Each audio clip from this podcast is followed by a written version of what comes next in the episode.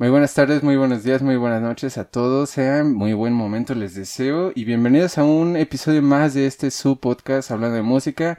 Y miren a quién está aquí de invitada, nada más. Alejandra Deita, una de las integrantes de el ensamble Musas, eh, o el Musas Ensamble.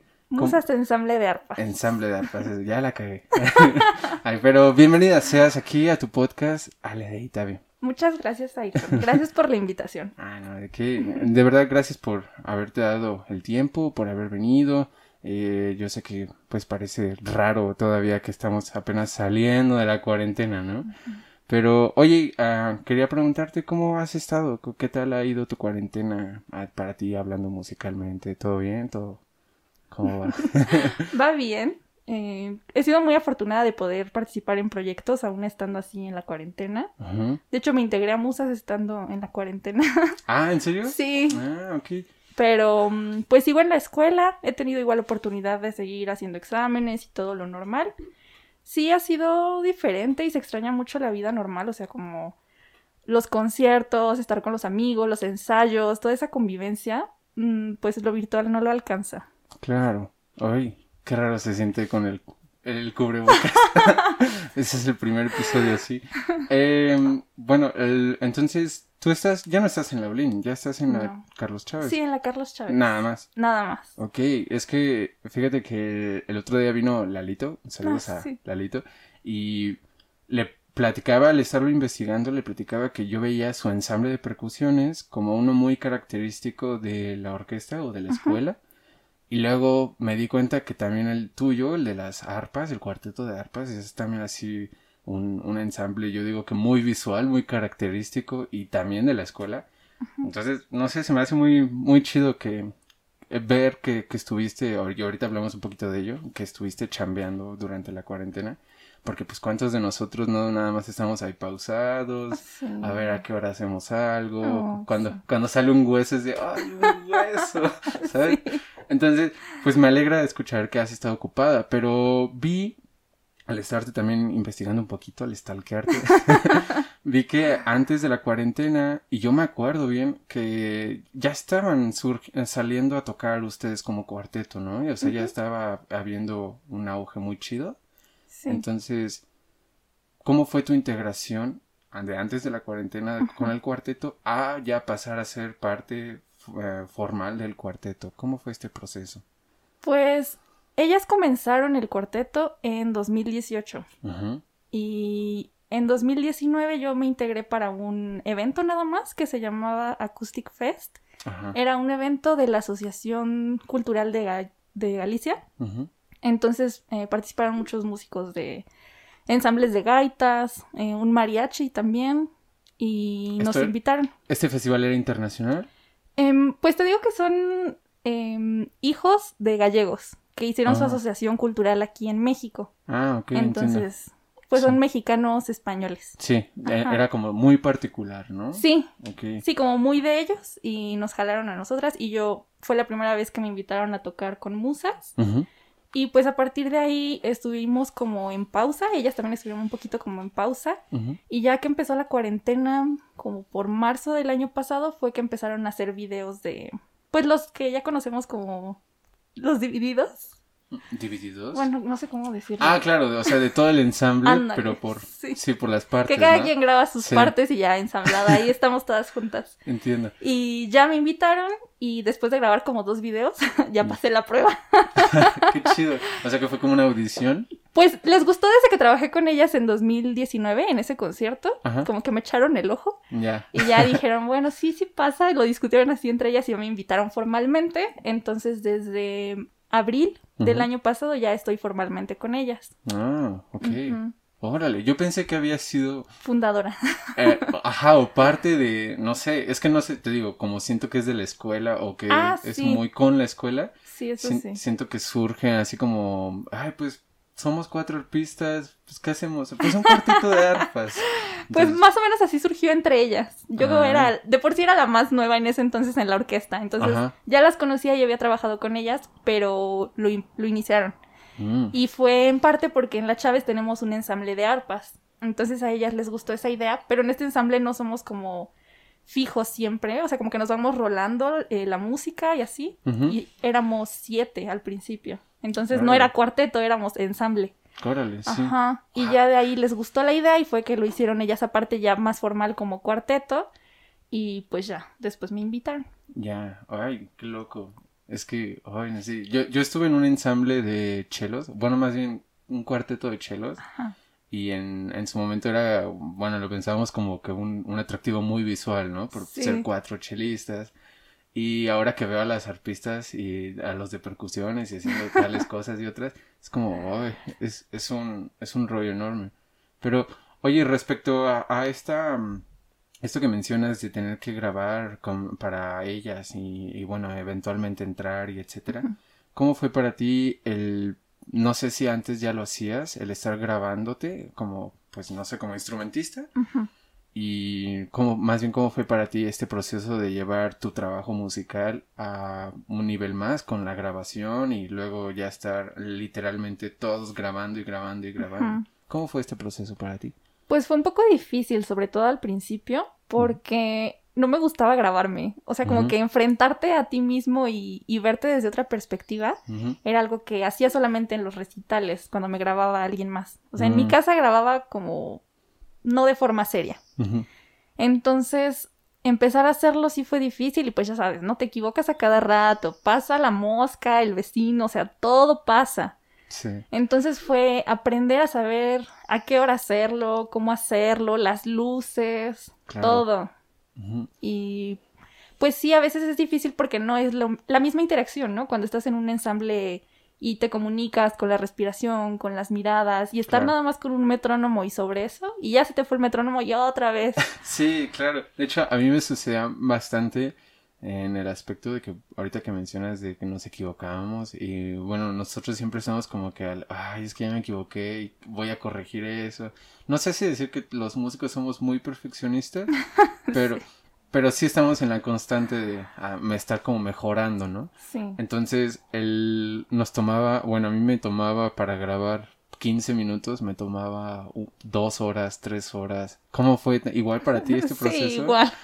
o sea, a veces tengo que grabar 30 segundos y me echo una hora o dos horas. Es, no sé. Dije que al principio fue difícil, pero creo que sigue siendo difícil. Claro, y es que no me igual no me acuerdo con quién lo platicaba. Eh, no sé si tú llegaste a recibir este consejo de, hey, grábate, escúchate durante la carrera. ¿Antes? Ah. durante la carrera. Ay, no sé. Tal vez sí. ¿No te acuerdas? Bueno, yo, yo recibí este consejo de grábate, escúchate, júzgate y lo resuelves, ¿no? Pero lo, apliqué dos, tres veces. y ahorita que es como que el pan de cada día es como, ay, rayos. Sí. te das cuenta de muchas cosas que uno tiene como inflaquencias, pero pues que sí tiene que uno mejorar, ¿no? No sé tú cómo lo veas. Sí, sí ayuda, o sea, ya después haciéndolo mucho y observándote, pues cuidas más detalles y dices, ay, aquí, porque tengo esa cara, ¿no? O hasta ves tus caras. Claro, sí. Eso también sirve. O la posición, las respiraciones. Creo que sí ha sido un buen ejercicio y ya es algo que voy a implementar en adelante. O sea, aunque ya no tengamos que hacerlo en algún momento. y pues Pero se queda, ¿no? Sí. Oye, y ahorita, ahorita que mencionabas lo de la luz y ustedes que son un instrumento todavía más grande. ¿Cómo, ¿Cómo fue este reto para ti del arpa? Eh, acomodarla, no sé, en, un espacio con un fondo. El otro día platicaba con Andrea. ¿sí? Ah, sí. Sí, saludos de Andrea. Ay, Andrea. eh, y me decía, ah, es que tuve que poner un fondo negro, tuve que acomodar las ciertas cosas para que estuviera bien el arpa y etcétera, ¿no? Y me contó que fue un rollo. Antes, tú, bueno, la gente que no ve esto, pero hay, hay cajas y atrás hay una pared blanca, ¿no? Antes no estaban estas cajas, entonces yo grababa ahí y ya, ah, solo me sentaba. sí. entonces era muy rápido, ¿no? Pero por ejemplo, mi amigo Ernesto me, me dice, güey, es que yo odio a ustedes los cuerdistas, él toca oboe, porque ustedes solo sacan, ponen brea su arco, en, en eh, tensan el arco y ya se sientan y tocan. Y guardan lo mismo, limpian guardan y ya estuvo. Y nosotros los oboístas o los de alientos no, tenemos que lavarnos los dientes, tenemos que, si terminamos de tocar, limpiar el oboe, el instrumento con un pañuelo, ver que todo esté bien. Entonces, para ti, ¿Cómo fue adaptar tu instrumento a esta nueva normalidad? ¿Cómo fue estos retos con tu arpa? Pues veo los primeros videos y no cuidaba tanto ese aspecto. Entonces sale mi sillón, sale una lámpara, me veo de lejos, es súper raro. Entiendo. Pero ya después fui, ah, pues con Musas dijimos, vamos a unificar eh, los videos, hay que buscar que sea un fondo liso, si no puede ser blanco, por lo menos que sea liso, más o menos este ángulo y así. Y ya empecé a fijarme también eso para mis exámenes y mis demás cosas. Mm. Y ya lo cuido más, cuido que salga el fondo blanco. Y ya cuando es algo, por ejemplo, estoy haciendo unos videos de música de cámara que también quisimos unificar, sí pusimos también una tela negra. Pero pues el arpa es un instrumento que mide, de altura mide un 85 y de largo, ay, pues no sé decir la medida, pero igual está así enorme. es, una cosa, así enorme. Entonces sí es así como, ay, bueno, pues tres metros, ¿no? tres metros de tela negra así colgados. Sí. No, pues es un rollo enorme, ¿no? El Ahorita que mencionas esto del arpa con música de cámara, ¿estuviste haciendo música de cámara aparte de con tu cuarteto? Mm, sí, parte de la escuela. Em, antes hacía dúos, he hecho dúos con cello, con violín, trío con cello, violín y trío violín, viola y arpa. No es cierto. Cello, viola y arpa. Cello, viola y arpa. Sí. Ok, con pura cuerda. Sí. Ok. Justo con pura cuerda. Y este año, pues así digital, he hecho viola, flauta, contrabajo y arpa. Viola, flauta, contrabajo y arpa, ok, claro. Mm. Entonces, sí, claro, ustedes son un instrumento totalmente armónico, ¿no? Sí. No, no es que... Bueno, también no sé, y podemos hacer así cosas eh, melódicas y así, pero claro. es muy armónico igual en los ensambles, eh, bueno, me refiero en, los ensambles de cámara de poca dotación, por ejemplo, un dúo, terminan siendo más acompañamiento que melodía. Sí, a veces, a veces sí, pero también está, o sea, hay obras que están mejor escritas que tienen de todo. Claro. Entonces. Eh, fíjate que ese es un, punto que me interesa porque, bueno, una de las preguntas que te quería plantear era la importancia de la, de la arpa en la orquesta y aparte, bueno, quería tocar el tema de música de cámara con lo de tu cuarteto, porque igual lo platicaba con Lalito, el, el, hecho de que, bueno, ellos vi que tenían un, ah, un arreglo de la consagración de la primavera mm, de Stravinsky para pura percusión. Y pues sabemos que eso es para orquesta, ¿no? Entonces yo le decía que se me hace muy chido que ahorita esté surgiendo por falta de masividad orquestal o de presencial orquestal, que estén existiendo arreglos u obras tal vez nuevas para ciertas dotaciones específicas, ¿no? Eh, entonces, el, el, hecho de, mm, por ejemplo, un, instrumento que es armónico, como el arpa, y, y, que sabemos que el arpa tiene unos colores, uff, enormes. aparte creo que es uno de, bueno, yo lo veo como uno de los instrumentos más difíciles por los pedales. Sí. sí, sí, es difícil. Ahorita, ahorita platicamos de eso. Pero, ajá, el, el, hecho de que existan nuevas obras o, arreglos de obras como igual ahorita también platicamos de ello, de, de estas canciones que grabaron en, para Spotify, de La Bruja y El Cascabel. El Cascabel, ¿no? Entonces, son creo que son, ¿cómo se llaman? Sones. sí, eh, sones de Veracruz. ajá, sones Jarochos. Jarochos, ¿no? Iba a decir guarochos, ¿no? Jarochos. Entonces, estos sones fueron adaptados como pues para ustedes, para un cuarteto de arpas. Entonces, quiero saber cómo para ti fue esta experiencia de pues ver nuevas obras o ver obras que no son originales para arpa, pero digamos se pueden creer, no hay problema que se toquen con ellas, que, que puedan ser emblemáticas incluso del instrumento. ¿Cómo fue para ti esto? Mm, bueno, también algo que te iba a comentar sobre la música de cámara es que mucha música para piano se puede adaptar para arpa por el registro. Lo único complicado a veces son los pedales, entonces hay que ver qué adaptaciones hacer. Em, y en el caso de musas, pues tenemos arreglos que nos ha hecho em, un arpista que se llama Hilario Miramontes. También otros que ha hecho mi maestro Baltasar Juárez, que es el arpista de la Orquesta Sinfónica Nacional. Ok, ok. Y mm, algunos ya hemos empezado a hacerlos nosotras. De hecho, el de la bruja lo hizo Witsi, que es una de las arpistas de musas. Okay. Así fue totalmente arreglo de ella.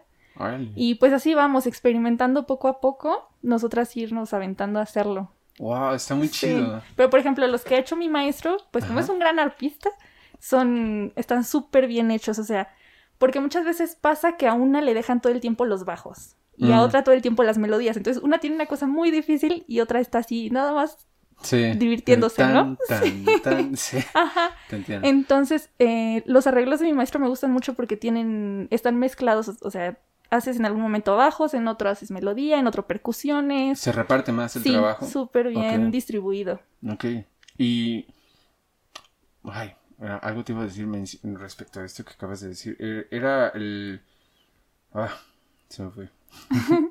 o sea, el, hecho de, poder repartir las, el trabajo o la dificultad de ciertas canciones en un arreglo para todos, ya me acordé. Por el hecho de, por ejemplo, tu maestro, que es un arpista eh, y que es, conoce más bien el, instrumento, esto a veces es un conflicto para los que hacen arreglos, que no conocen toda la, capacidad de los instrumentos y los reparten como sea. Eh, entonces, ¿Tú crees que es mejor tocar arreglos hechos por parte de un arpista, en este caso? no, no voy a decir nada. no me van a querer hacer arreglos. Aquí queda evidenciado, ¿no? no, yo creo que sí se puede lograr un muy buen arreglo también mientras haya esa comunicación de parte del artista con el arreglista, porque pues le puedes enseñar todo lo que puede hacer, los efectos, tener como un acompañamiento pues muy bien hecho y pueden salir cosas muy bien hechas también, aunque no sean arpistas. Claro. Sí. Sí, de eso no hay duda. entonces, ¿tú crees que debes de, más bien que debe de existir una pues comunicación entre los instrumentistas y el compositor o el arreglista? Sí, yo creo que sí, para que mm. puedan explotar más lo que ofrece el arpa. Porque a veces se quedan con que hay los glisandos y cositas así como que muy características del arpa, pero que no son lo único. Entonces, enseñar lo que podemos hacer o si qué se les ocurre, y sobre todo decir como qué cosas no podemos hacer, porque te digo que se parece al piano en la escritura, pero mm, no tocamos con el quinto dedo. Entonces a veces te dan algo de... Con meñique, ¿no? Ajá. Ay, sí. Con el meñique. Sí, sí. el meñique nunca toca porque las cuerdas son muy duras y el meñique es muy débil. Ah. Entonces cuando luego te dan algo de piano, pues ves que tiene así de repente un acorde así, ¿no? Con los 10 dedos y es como, no, no se puede. O, cosas el dedo del pie, ¿no? Sí. Y el pie con el pedal se tiene que... sí. Entiendo. Sí. Ok, eh, ahorita que mencionas todo esto, podemos platicar un poquito del, del funcionamiento, del mantenimiento del arpa, o más bien lo que es el arpa, ¿no? en, este... Es que siento que es un instrumento, bueno, no sé si decir característico de México, pero yo sí lo he visto en los... en algunos sones. Sí. Entonces, como los sones son parte tradicional, digamos, o de la tradición mexicana, pues siento que es un instrumento que ahí está, pero no es tan, no sé si decir valorizado o no es tan popular como otros instrumentos, como la jarana o, los violincitos, ¿no? no sé cómo decirlo. Entonces, tú que eres un arpista, puedes platicarme un poquito de, pues, cómo es el funcionamiento del arpa, cómo, etcétera. Pues el arpa es un instrumento de cuerda pulsada y mm, llegó a México con los españoles. Entonces tenemos esa herencia, llegó un tipo de arpa barroca y ya fue que se extendió aquí en México y en Latinoamérica. Aquí tenemos, em, pues la más conocida es el arpa jarocha, que es la que está pues en Veracruz. Y... Que no es esta arpa enorme, ¿no? No. Es, una arpa... Es una arpa más pequeña, tiene menos cuerdas, tiene aproximadamente como 36, creo que puede variar un poco. Em, por ejemplo, el arpa que yo toco es el arpa de pedales. Tiene 47 cuerdas y 7 pedales. es mucho. ¿Qué es el arpa, supongo, orquestal? Sí, el arpa de concierto. Ok. Y como son tantas cuerdas, para no perdernos, tenemos colores. Los rojos son do y va subiendo con el piano do, re, mi. El fa es negro y luego sol así, eh, blancos otra vez y do otra vez negro. Entonces es una guía visual. Ok, ok. Y en el caso del arpa jaroche están al revés. Los dos son negros y los fa son rojos, algo así. Ok, ok. Entonces, se va por octavas, Ajá. por lo que entiendo. Sí, como un piano, pero lo tienes, ay, ah, lo tienes así en, vertical. Ya, ok. Sí. Y, y, y, cuál es la diferencia entonces, aparte de tener más cuerdas, la de ah. pedales ah, y la jarocha? te decía que, o sea, está la jarocha, está la de mariachi, están unas en Michoacán. Yo me enteré hace como un año que tenemos más de 30 arpas en México. O sea, y todas son diferentes, varían en cuanto a la madera, el tipo de caja, la forma, las cuerdas. Algunas tienen em, palanquitas para hacer las alteraciones, porque tienes un arpa y es como si fueran las teclas blancas de un piano. Entonces, para hacer las teclas negras, nosotras tenemos eh, los pedales. Pero en las otras arpas que no tienen pedales se le pueden poner unas palanquitas y ya haces sostenidos o el bemol lo vuelves natural y así. Pero Ay, ¿y cómo usan estas palanquitas? Digo, en los pedales, pues solo pisas el pedal y se cambia el mecanismo. Sí. Pero en estas que son palanquitas, ¿dónde oprimes? Mm, pues tú estás tocando y tienes las palanquitas, entonces en un momento que necesites una alteración rápida la mueves y sigues tocando. Y si la tienes que quitar así, así se la pasan. Yo siento que es difícil, también es muy difícil eso, porque como sea, los pies también los involucras muchísimo cuando estás con el arpa de pedales. Ah, aparte, olvidé decir que cada pedal tiene tres distintas alturas. Ok. Está la altura de bemol, luego natural y sostenido. Entonces con eso, por ejemplo, tienes una pieza en sol mayor Ajá. y ya sabes que es eh, solamente fa sostenido y todas las demás naturales. Entonces pones tus pies natural en, bueno, los pedales en naturales, que sería la altura de en medio, y solo pones el fa sostenido y ya te quedó el arpa en sol mayor.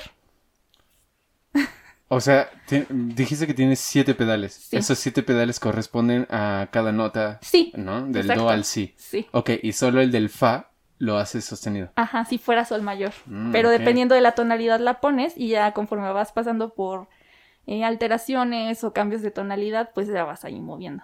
¡Wow! ¡Qué loco! Es, que me imaginaba, por ejemplo, pues bueno, así sin modificar nada, todo está en do mayor, ¿no? Sí. Entonces, el oprimir, bueno, yo me imaginaba que el oprimir la tecla de alteraciones de sostenidos, todo iba a convertir a do, a do natural en do sostenido mayor. O sea, yo me imaginaba eso, que modificaba todo. Ah, ya, ya. es por nota. Por nota, sí. O sea, al modificar el pedal de do, modificas todos los dos. Del arpa. Ajá. pero no, no toda la tonalidad. O sea, si necesitas do sostenido mayor, pues toca poner todos en sostenidos, pedal por pedal. Ay, no, es un rollo enorme. No, es, es muy cansado. Es, que a veces existe esa pregunta de, ay, ¿cuántos instrumentos te enseñan a tocar? O cuántos, eh, ¿cuál es el instrumento más difícil? Y yo, pues, pues cada uno tiene lo suyo, ¿no? Y no me enseñan todos los instrumentos. ¿Y para qué pasas tantos años ahí? y para que pueda aprender uno. Oh, decentemente. decentemente. Entonces, Ah, bueno, eh, respecto a esas preguntas, pues yo me, yo a veces me contestaba a mí mismo, pues es que tal vez el corno inglés es, es lo más mm, difícil por todas las alteraciones que tienen que hacer, toda la transposición mental, pero el arpa tiene un montón de pedales. Ay, el órgano. Ah, pues claro, el órgano, sí, pero pues ¿quién tiene un órgano en su casa? ¿No? Bueno, de los chiquitos. Ah, sí. Eso podría ser, ¿no? Sí. Y, pero bueno, eh, ¿cómo ha sido para ti eh, esta experiencia del arpa o con el arpa en orquesta? Eh, bueno, hablando tal vez de la escuela orquesta o de otras orquestas que hayas estado. ¿Cómo ha sido para ti esta experiencia? Mm, pues ha sido difícil. eh, pero muy satisfactoria. Eh, he aprendido a trabajar a un ritmo más acelerado. Bueno, espero seguir todavía con ese ritmo, porque pues en la orquesta siempre es así como, ay, van a tocar esto el sábado, ¿no? Y tienes tres días y las partes de arpa luego son súper difíciles. Entonces es como aprender estrategias, qué puedo hacer aquí, em, lo de los pedales, checar eh, cuándo los tienes que mover, las respiraciones, o sea, todo. Siento que sí es difícil, pero me gusta mucho, creo que el arpa en orquesta es muy bonita. Ok, no, no se quedan muy... Eh, es que yo no sé, yo a veces no, no, creo que no he tocado, he tocado muy pocas veces con arpa en orquesta, nunca en ensamble, y a veces creo que no le pongo atención. sí, es que estamos ahí olvidadas en el rincón. Y aparte, pues bueno, hablando de, por ejemplo, creo que tienen participación en Romeo y Julieta de Tchaikovsky. Em, no estoy segura. Bueno, ponle que... Creo que sí. Creo que... No le toca. Ponle que una, de, una de esas obras o de, esos compositores que utilizan mucho los alientos y que son así estrendosos a más no poder, pues opaca al arpa. Entonces, Eh, ¿cómo, es para ti este reto de, digamos, tratar de escucharte a ti misma en el instrumento al momento de estar tocando con todos los demás y nivelar este volumen con lo que están pues haciendo todos o con lo que el director pide? Ay, pues la verdad sí es difícil porque ves el arpa y dices, ay, es delicada y bonita, pero necesitas mucha fuerza para sacarle un buen sonido. Y estando ahí en la orquesta es súper fácil que te pierdas, o sea, que te pierdas entre toda la masa de la orquesta. Claro. Entonces eso es algo que, por ejemplo, eso sería uno de los retos que me ha costado trabajo, como fortalecer mis dedos para destacar ahí en la orquesta. Y pues sí, es eso. Entiendo. Y, y esto, esto que platicabas ahorita de al aprendizaje, bueno, de llevar un ritmo un poquito más rápido. ¿A, qué te refieres con eso? O sea, de sacar las... Ajá, sí, como sacar música muy rápido, y que teníamos presentaciones a cada rato. Claro. Mm, sí, como mucho, muchas actividades. Ok, entiendo. E, esto es, bueno, supongo que te lleva mucho también a la lectura a primera vista. Sí, también un poco, pero sí o sea, yo no me imagino llegando a la orquesta y sin saber nada. Ay, no. Porque, pues sí es difícil el arpa saber lo de los pedales. Tenemos una ayuda visual también, que es un diagrama. Okay. Entonces tú vas escribiendo en la partitura como tu diagrama y escribes qué, qué pedales vas a acomodar y así como guías para no irte perdiendo. Ah, Entonces tan solo para eso, saber cuándo los debes quitar, que no se vaya a escuchar em, que lo vas a quitar porque a veces suena. Mm, em, que no te estorbe con otra nota. Sí, es un trabajo que tienes que hacer aparte. Entonces yo creo que por lo menos así de emergencia una media hora antes. sí. Claro, en el último momento. Sí, pero así de vas ahorita, ahorita, no, no creo. Sí, tiene que haber un trabajo aunque sea chiquito. Ok. Sí, es que no, está cañón. y es que aparte están los violines, ¿no? Y les dan algo a primera vista y está ahí toda la multitud de 40 violines y no pasa nada. Pero está el arpa y está ahí toda solita. Y ese es un, es un buen punto que tocas porque si tienes razón, muchas veces nosotros los de cuerdas nos escudamos o, X, nos tapamos en toda la masa de, los mismos instrumentos, ¿no? O sea, yo me puedo tapar con los otros siete chelos que están ahí, etcétera, ¿no? Pero ustedes que son igual que las percusiones o un oboísta o el flautista que son piezas solistas del, del, ensamble o de la orquesta, pues sí quedan muy expuestos, por así decirlo, ¿no? Aunque no se escuchen. Sí, bueno, ya me ha pasado, ¿no? Así como yo estoy aquí contando mis 60 silencios y ya entraba el arpa y yo todavía estaba contando. A ver, aquí. Sí, y toda la orquesta callada justo en ese momento. Sí, te, te entiendo, te entiendo. Y esta colocación siempre, bueno, distribución del arpa en la orquesta, ¿siempre es atrás de violines? Pues creo que sí, la verdad, ahí sí no, te puedo decir así como con mucha profundidad. Esto si quieres lo cortas. no, no, hay, problema. ya se está cayendo. Pero, o sea, ¿dónde te ha tocado a ti? Eh? Eh, sí, generalmente atrás de los violines. Como entre las percusiones y los violines, más o menos. Ok, ¿y crees que esta ubicación o sea, esto es mera opinión personal, ¿eh? ¿eh? crees que esta ubicación a veces eh, te favorece en todo aspecto o, crees que otra distribución para las arpas sería mejor? Porque a veces a los chelos y a los contrabajos... Los mueven, ¿no? Exacto, y a los chelos a veces quedan en vez de afuera del... Bueno, si lo ves así, en vez de afuera del... del pues de la orquesta, quedan como aquí y a veces los contrabajos están acá, atrás de los violines. Entonces es una distribución, supongo yo, por la acústica, no sé cómo decirlo. Pero pues siento que también eso puede aplicar para otros instrumentos, como las arpas, las percusiones, no sé. Entonces, no sé cómo tú veas el panorama de la orquesta desde tu lugar. Pues yo creo que está bien porque no me había tenido a pensarlo, pero si estuviéramos como por los metales ya estaríamos ahí más perdidas y nunca nos escucharíamos. Claro. Yo creo que esa posición es la buena. Sí. No sé, también con los chelos a lo mejor nos perderíamos si estuviéramos de ese lado. Puede ser. Sí, y es que también los pianos los colocan de, su lado, sí, cuando hay pianos estamos al ladito. Mm, qué raro. Son nuestra sección. sí, de cuerda pulsada. Sí. Y, oye, volviendo un poquito al funcionamiento del arpa, eh, mencionaste los, por ejemplo, los glisandos y de que a veces bueno, los compositores solo se detienen a ciertos puntos que puede hacer el arpa, porque tal vez son los más llamativos o los más famosos. Pero, ¿qué, otras, em, no sé, ¿qué otras interpretaciones o articulaciones tiene el arpa que son igual de atractivas? Porque a veces sé que utilizan monedas, ¿no? Para pues, tocar las cuerdas. Eso no me ha tocado, pero sí hay muchas cosas. Em, he visto con baquetas, por ejemplo. En las cuerdas graves una vez escuché un efecto como de ballenas y de verdad parecían ballenas. ¿En serio? O sea, pero pegan y mueven. Era como está eh, la baqueta y está la cuerda así y como que hacían Ay, a ver cómo está.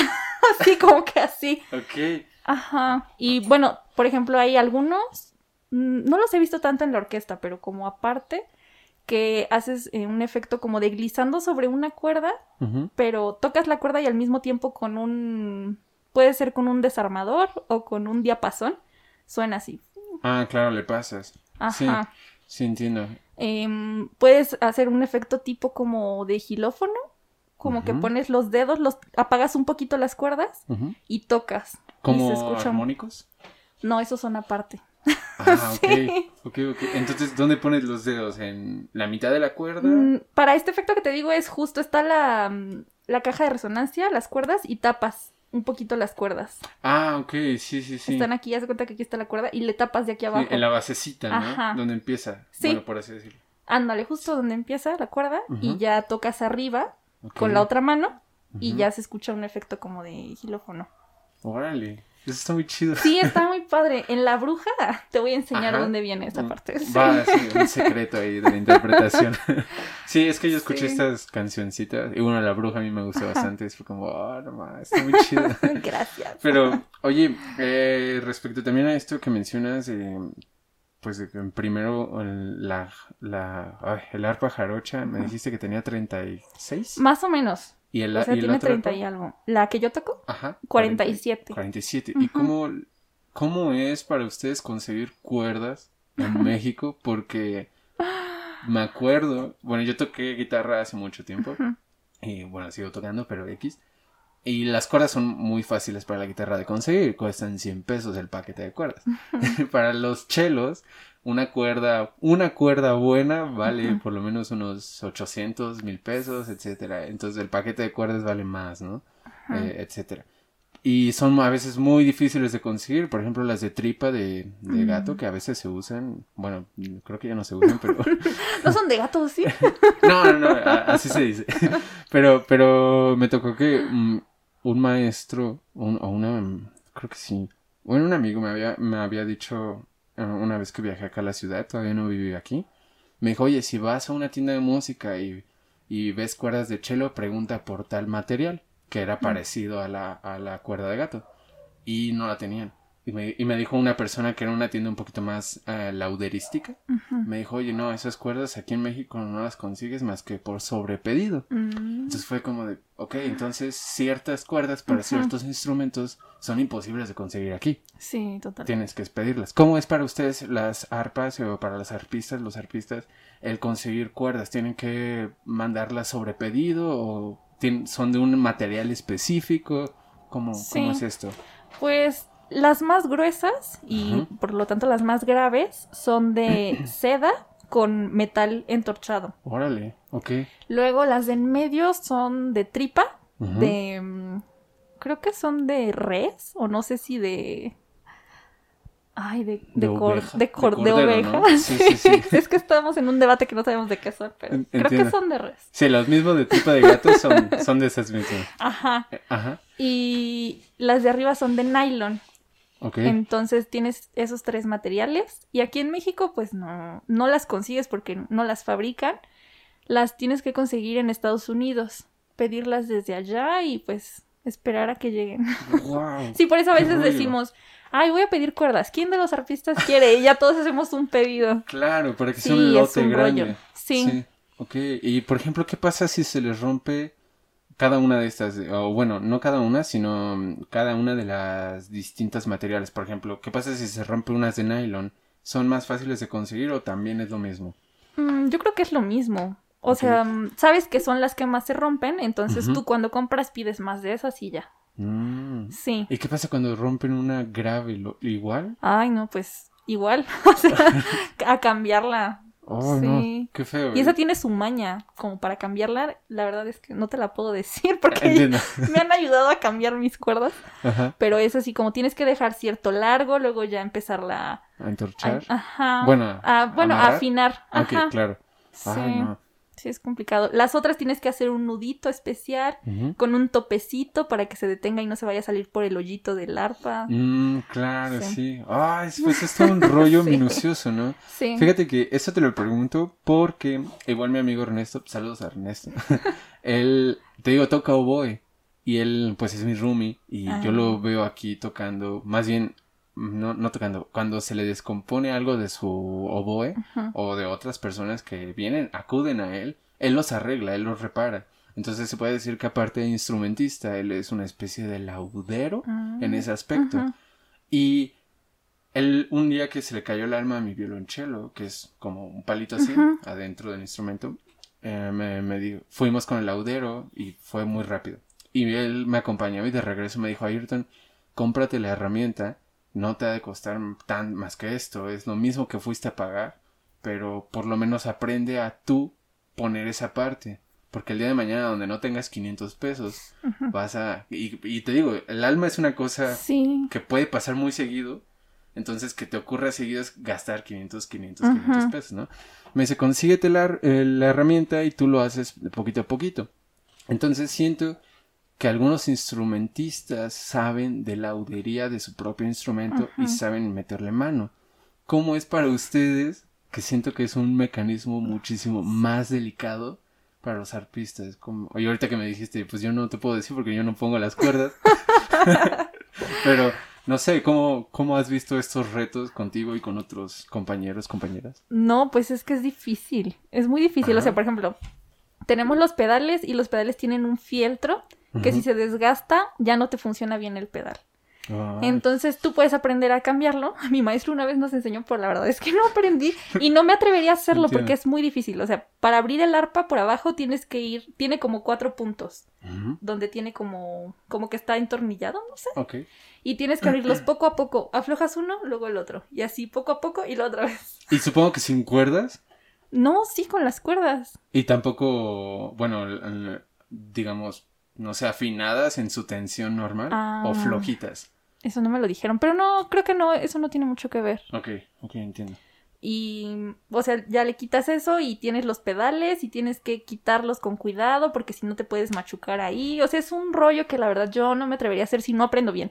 Me gustaría aprender a hacerlo porque como dice tu Rumi, pues hay, que saber, ¿no? Sí, pues es que te digo, el, esto de lo que a mí me ocurrió fue la primera y espero que la última vez que me ocurre. Porque, bueno, yo, yo he usado dos violonchelos, uno es el mío y otro es de mi maestra. Y el, el mío pues es un violonchelo chino y de mi maestra es de laudero. Y yo sí llegué a aflojar todas las cuerdas para cambiar el puente, limpiarlo, ya sabes, y volverlo a poner el puente y apretar cuerdas. Y todo bien. Pero en el momento que repito ese proceso en el violonchelo de un laudero, quito el puente, aflojo las cuerdas, más bien aflojo las cuerdas, quito el puente y el alma se cae. Entonces, el, cuando le digo esto al laudero, me dice, no vuelvas a hacer eso. El, el puente debe de tener, imaginémoslo así, entonces el puente debe de tener por lo menos estas dos cuerdas que lo estén apoyando, porque si no va a dejar de hacer presión a la tapa mm. y el alma se va a caer. Y yo pues yo, no sabía. entonces um, fue como eh, fue, fue, un poquito penoso, eh, pena ajena de mi parte. Ay, no, se aprende. Sí, pero, es que nada, me volteé a ir más yo, perdón, lo siento. y, y en esto me dijo Ernesto de, oye, aprende a hacer eso porque ya viste que por tan solo limpiarlo se te va a caer. Si lo quieres volver a limpiar, pues bueno, ya sabes qué hacer para que no se caiga. Pero si se te cae, ¿qué onda? No. Y si no tienes 500 pesos para hacerlo, pues qué, qué pedo, ¿no? Y yo, ay, Sí, tienes, razón, no la he conseguido. Eso fue hace un año. Pero, pero no sé, siento cuando, igual cuando tocaba guitarra, yo era el que le cambiaba las cuerdas, yo era el que limpiaba el puente, limpiaba los trastes, ah, si ocurría, si tenía guitarra eléctrica y ocurría, no sé, algún cortocircuito, yo era el que corregía toda esa onda, ¿no? Y en el cello no, no lo hago, el cello solo lo mm. limpio. Ay, es que intimida más, yo creo. Sí, aparte, no sé, siento por que porque los vemos como un poquito más ah, manuales de mano, como una manualidad, como una artesanía, no le queremos meter mano, ¿no? Sí. Pero no sé, por eso te pregunto esto de ah, para ustedes las arpistas o los arpistas, ¿cuál es el reto más cañón en, en, pues en el mantenimiento del arpa? ¿Qué es lo que siempre tienen que estar en constante cuidado? Mm, pues digo que nosotras así como meterle mucho, creo que no. Entonces, algo nada más que tienes que tener cuidado es que cuando no ocupas el arpa, la dejes con las cuerdas más flojitas posible. Ajá, o sea que sería dejar todos los pedales en bemol, que es la altura de hasta arriba. Ah, ok. Ajá, porque si las dejas en sostenido, es que creo que no te dije muy bien cómo están. Están los pedales que se conectan a la columna. que está así. como un pilar, ¿no? Ajá. Eh, ajá, ok. Está la columna y adentro tiene unas varillas. Ajá. Y al moverse esas varillas mueven un mecanismo que está en la parte así del arpa. Curveada, sí, sí, sí y eso hace que las cuerdas sean más cortas o más largas, o sea, las tensa o las afloja. Que claro, es en ese en ese orden es sostenido y bemol. Es bemol, natural y sostenido. Ay, ¿por qué las va apretando. Oh, claro. Te voy a mandar también video de es eso. Que, es que siempre veo, los bemoles para abajo y los sostenidos para arriba, ¿no? Entonces, pero los sostenidos es como apretar, entonces. Claro, sí, sí, esa, sí, sí, es, hacia abajo, tienes razón. Sí, sí, sí. O yo ya lo veo así después de tantos años claro, no me lo vas a cambiar a mí no me vas a decir. sí, entiendo. Sí, entonces. Mm, ah, y ese mecanismo eh, de la consola es muy delicado. Entonces, justo hablaba igual con las chicas apenas de musas, que mm, hay quien sí le mete como. Tiene. Ajá, le mete en mano, tiene como para que tú le metas con, un tornillito. Ok. No, como con un desarmador, no sé bien. Ok. Y, y no, dijimos, no, yo no me atrevo, yo tampoco nadie, o sea, es muy delicado y como que meterte con algo así, mejor se lo dejas a quien sepa. y es muy difícil que aquí alguien sepa, entonces a lo mejor haya como cinco personas en todo México que sepan hacerlo. Wow. No sé cuántas, pero yo creo que cinco ya es así el máximo. O esperar a que venga un técnico de Estados Unidos. Órale, sí es un ámbito muy limitado. Sí, la verdad sí. Y bueno, nosotros estamos cerca de Estados Unidos, los que están en Brasil, en Argentina, luego sí se las ven más difíciles también. O para las mismas cuerdas también. Ok.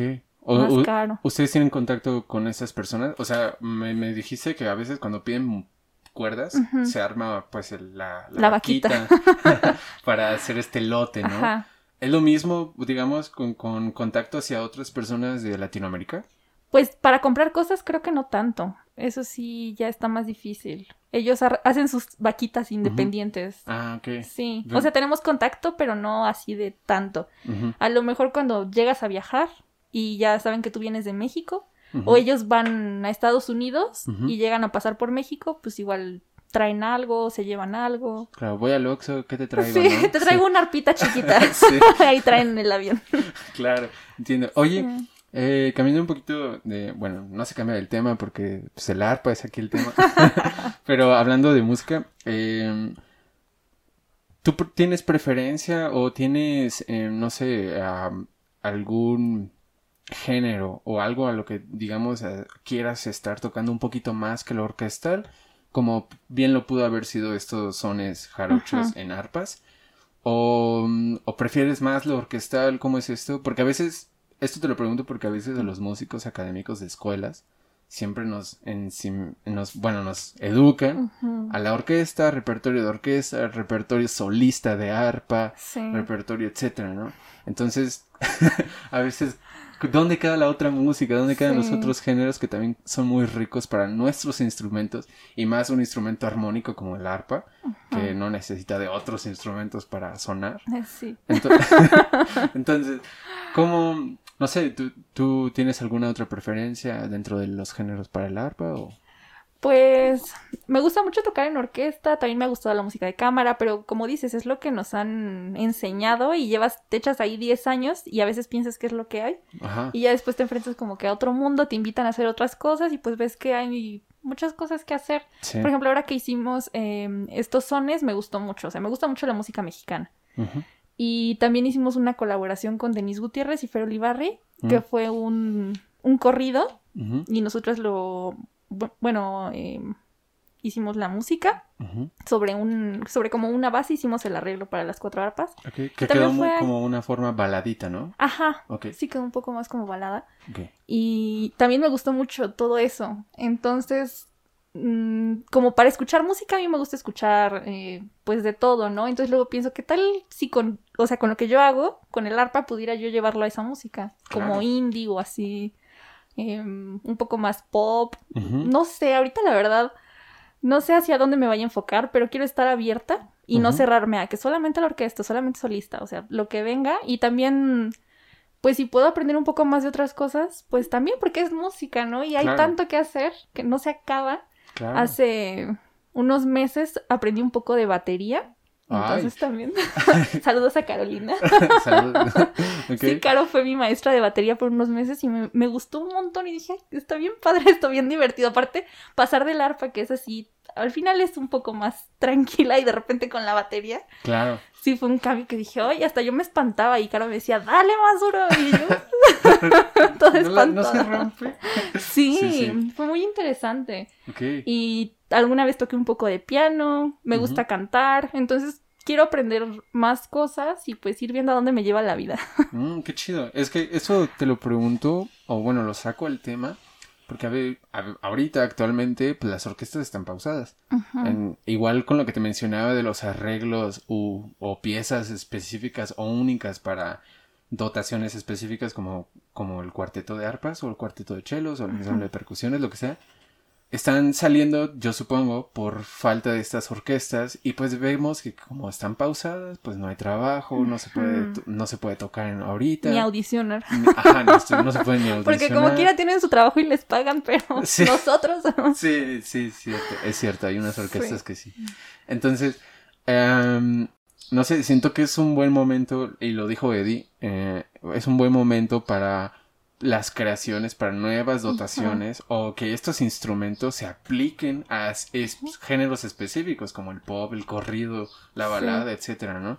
Entonces, no sé, me, me, agrada mucho la idea, como comentas, de poder aprender más cosas para, pues, eventualmente ponerlo en tu trabajo y, y, ver qué sale, ¿no? Sí. Entonces, como, igual ahorita que estuviste aprendiendo batería, ¿cómo fue ponerte en los pies de otro instrumento?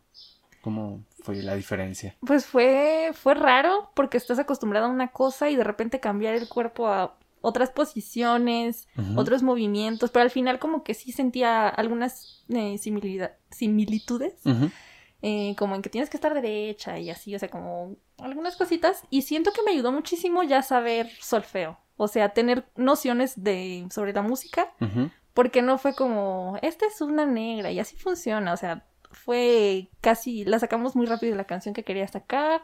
Ok. Fue... Mm, se fue como, este es otro instrumento, se lee igual, eh, etcétera. Lo sentí, pues, fácil, entonces, em, no sé, tuve esa facilidad. Ah, Caro, por favor, di que me fue bien.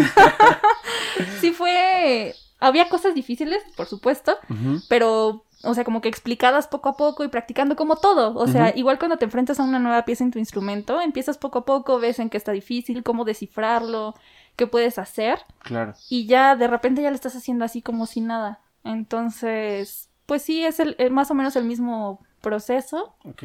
Pero fue muy interesante, sí, me gustó. Sí, aparte, el, bueno, yo veo las percusiones ya actualmente un poquito más en la manera de que son muy intuitivas para el humano, de solo pegar y suena, por así decirlo. Y parece que solo es eso, pero igual en el arpa ah, solo puede ser mover las cuerdas y ya suena, pero como tú mencionaste hace rato, existe la normalización del volumen o el control del volumen con la fuerza de tus manos. E igual acá, dependiendo de donde le pegues, va a sonar de cierta manera. Y cómo muevas el brazo. Sí, o sea, también sí tenía cosas difíciles. O luego mantener el pulso, ¿no? claro, sí. Entiendo. Y estaba aquí con el metrónomo, alucinándolo. Pero sí, eso también es difícil. Y pues la batería como que es la que lleva pues la batuta, ¿no? Sí. Entonces era así como, ay, híjole.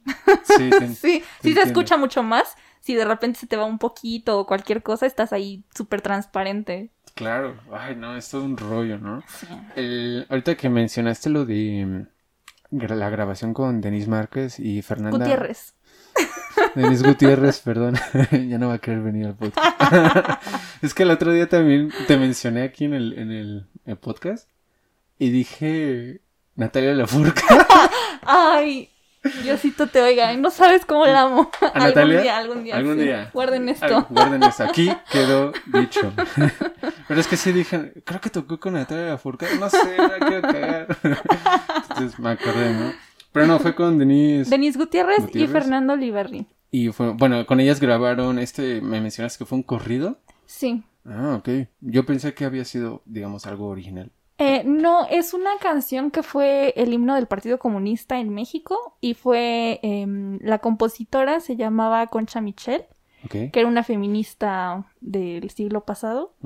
Entonces, em, pues era un proyecto, las palabras del himno eran de un hombre, la verdad, no me acuerdo de su nombre. Pero. Qué, sorpresa, ¿no? Pero mm, ya casi, o sea, como que toda la parte de la música fue de Concha Michelle y ya de ahí nosotras nos basamos para hacer el, arreglo con Fer y con Denise. Vale. lo, escuché, estuvo, bueno, a mí me gustó. Porque fue como, un momento, esto no es guitarra. sí. O sea, cualquiera podría pensar esto es una guitarra. Sí. De hecho, se los vamos a poner ahí en la descripción, ahí va a salir. Pero no, ya cuando le prestas atención dices, ay, no, eso está muy grave. Sí llega a pasar, ¿eh? sí llega a pasar. Y, igual lo mismo me ocurrió para el, para el de la bruja y el del cascabel fue como, es que, ay. Sí, y es que hay efectos también, por ejemplo, hay un efecto que hacemos en el cascabel es ir tapando ciertas cuerdas con la mano izquierda o sea, dejas como la armonía que quieres que suene y con la derecha vas haciendo un rasgueo de guitarra. Mm, claro, sí, sí. Entonces sí se puede escuchar como guitarra. Creo que eso me lo mostró alguna vez Gustavo en algún punto de la vida, sí. ¿Sabes a Gustavo? Ay, sí. y me dijo, es que sí, tú tapas, bueno, si tienes las siete cuerdas aquí y solo quieres que suenen, suenen, tres, tal vez do mayor, por ejemplo, pues tapas las otras y las demás rasgueas. Sí. Se me hace muy difícil eso.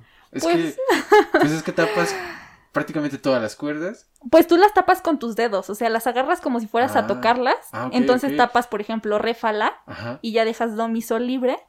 Y, o sea, al hacer esto, pues ya se escucha solo do, mi, sol. Y es ahí donde suena como guitarra, ¿no? Sí. Como jaranitas. Sí. sí a mí me gusta. ¿Y cómo fue para ti este proceso de grabación? Porque fue durante cuarentena, fue durante pandemia. Sí, fue durante pandemia. Ya tenías implícita, digamos, la pues el, hábito de estar grabando como, como instrumentista. Sí, ya llevábamos un rato porque eso fue en agosto y pues esto de la cuarentena empezó en marzo del año pasado. Entonces, em, ellas hicieron una participación eh, juntas de, de, esta canción, creo que la hicieron con guitarra. Ok. Y les gustó. Después nosotras estuvimos subiendo a nuestras redes, eh, pues algunos covers o cosas así. ¿Ellas te refieres a tus otras compañeras? Ay, Denise. Denise ah, y Fernanda, mis amigas. Bien igualadas. Sí. No, no, sí, Denise y Fernanda ah. escucharon em, pues lo que estábamos haciendo y ah. Fernanda ya había trabajado con Amalinaji, una de las chicas de, de Musas. Ok.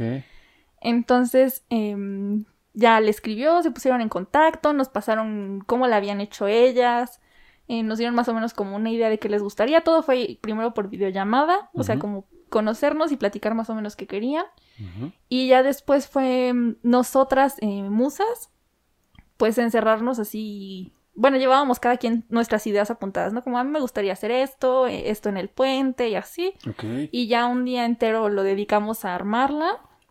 Y ya les mandamos como ese borrador. Bueno, o sea, ya la música se las tocamos, se las mandamos, dijeron como más o menos que les gustaba, que no, y ya fue la grabación. Entonces fue, digamos, eh, una, digamos, un rompecabezas armado por varias personas. Sí, porque lo hicimos entre las cuatro. Bueno, primero ustedes ajá, primero entre nosotras cuatro y ya después, eh, pues ellas dijeron que les gustaba, que, que no les gustaba y así.